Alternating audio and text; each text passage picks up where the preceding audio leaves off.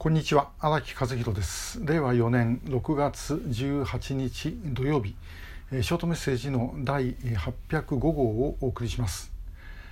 えー、富山の拉致未遂ですね、えー、1978年昭和53年の8月15日のこ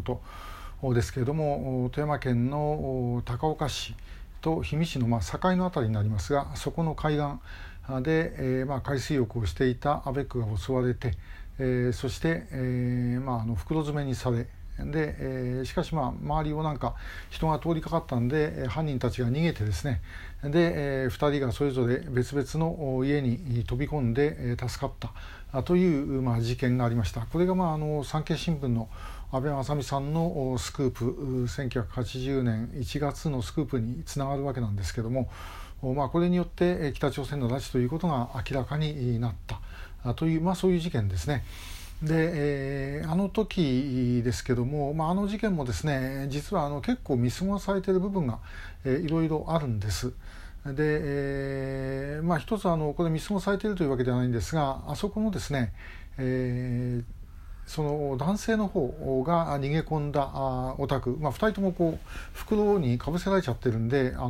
もう一人の人がどこにいるか全く分かんないでとりあえずまず逃げると。いうことで、えー、そして、えーまあ、行ったのがあのすぐ近くにお住まいだったお宅でした、えー、そこのお宅の方にあの話を聞いたことがあるんですけれども、まあ、本当にですねあのおばきゅうって言ってました。おばきゅうつったて、えー、若い人分かんないと思いますけどね。我々の頃のあの漫画の藤子不二雄さんの漫画のキャラクターお化けの九太郎。あんな感じのですねものがあの突然家に現れたと。でびっくりしたということでした。であの時にあの警察にまあすぐ連連絡したんですけども、えーと、確かですね近くの交番に行ったあと言ってました。でですね交番が確か氷見署の交番だったのかな。で、えー、行ったらばいやそれはあの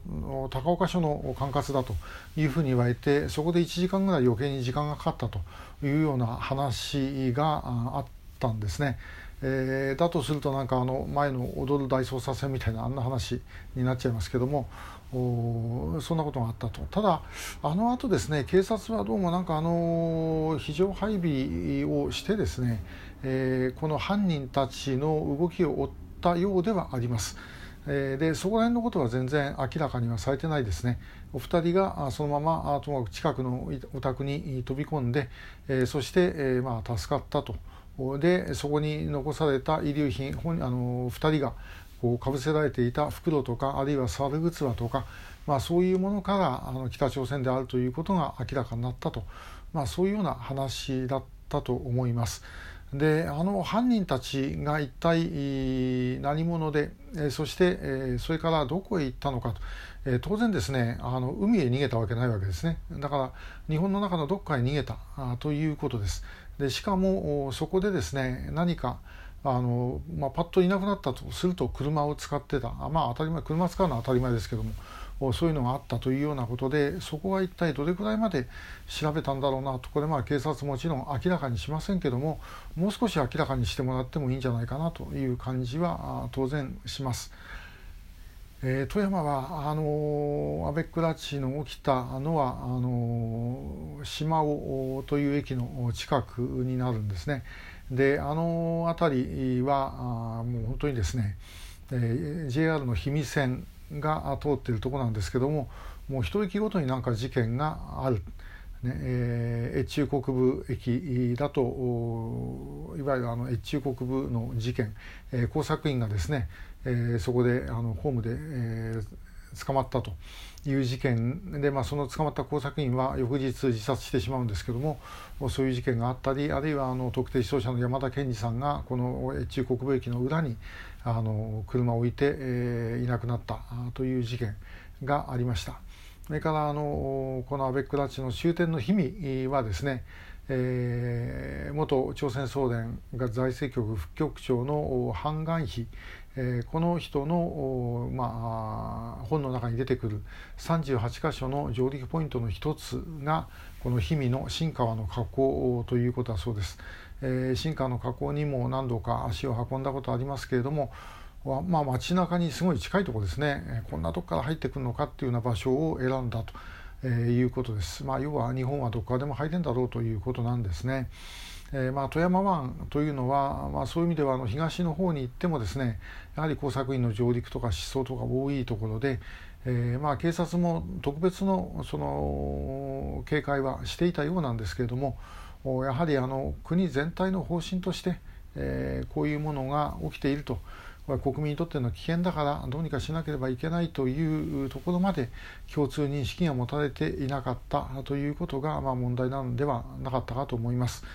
まあ、それでもあの運よくあの安倍区拉致未遂、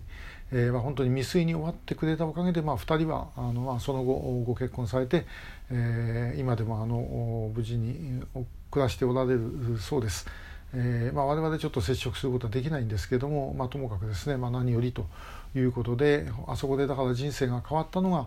あまあ蓮池さんたち市村さんたちあるいは曽我ひとみさん親子というようなことになるんですね、まあ、本当に紙一重、えー、ということでもあります。で、えまあ、しかし一方であの事件のことによって、えー、拉致というのはなんとなく日本海の海岸で、えー、歩いてたらばいきなり袋をかぶせられて連れて行かれるということ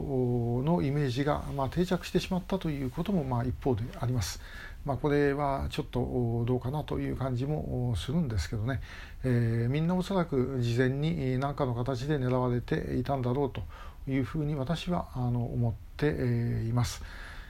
えー、まああの今日は昭和53年1978年8月15日に富山県高岡市と氷見市の境で起きたアベックの拉致未遂事件についてお話をいたしました。今日もありがとうございました。